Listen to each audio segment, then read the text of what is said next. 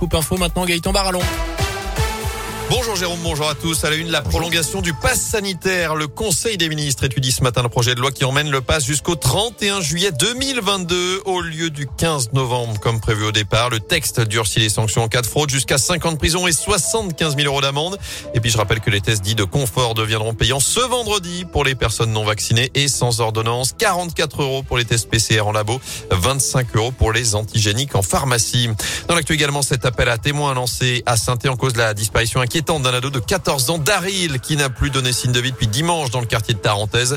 On vous a mis son signalement, les coordonnées à contacter sur radioscoop.com.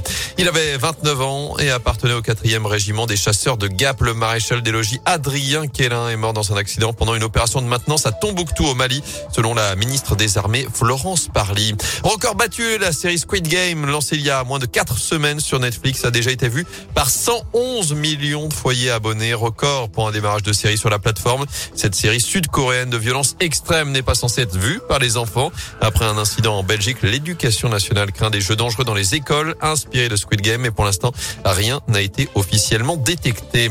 En foot, peut-être un gros chèque à venir chez les Verts, le nouveau club le plus riche du monde, Newcastle, racheté il y a peu par un fonds d'investissement saoudien, aura fait de Wesley Fofana sa première cible. Information des RMC Sport. L'ancien défenseur de la SS formé chez nous a quitté saint à l'été 2020. Il est pour l'instant blessé, devrait revenir sur les terrain en début d'année prochaine. Notez que cet été, son club de Leicester demandait 80 millions d'euros pour le transférer.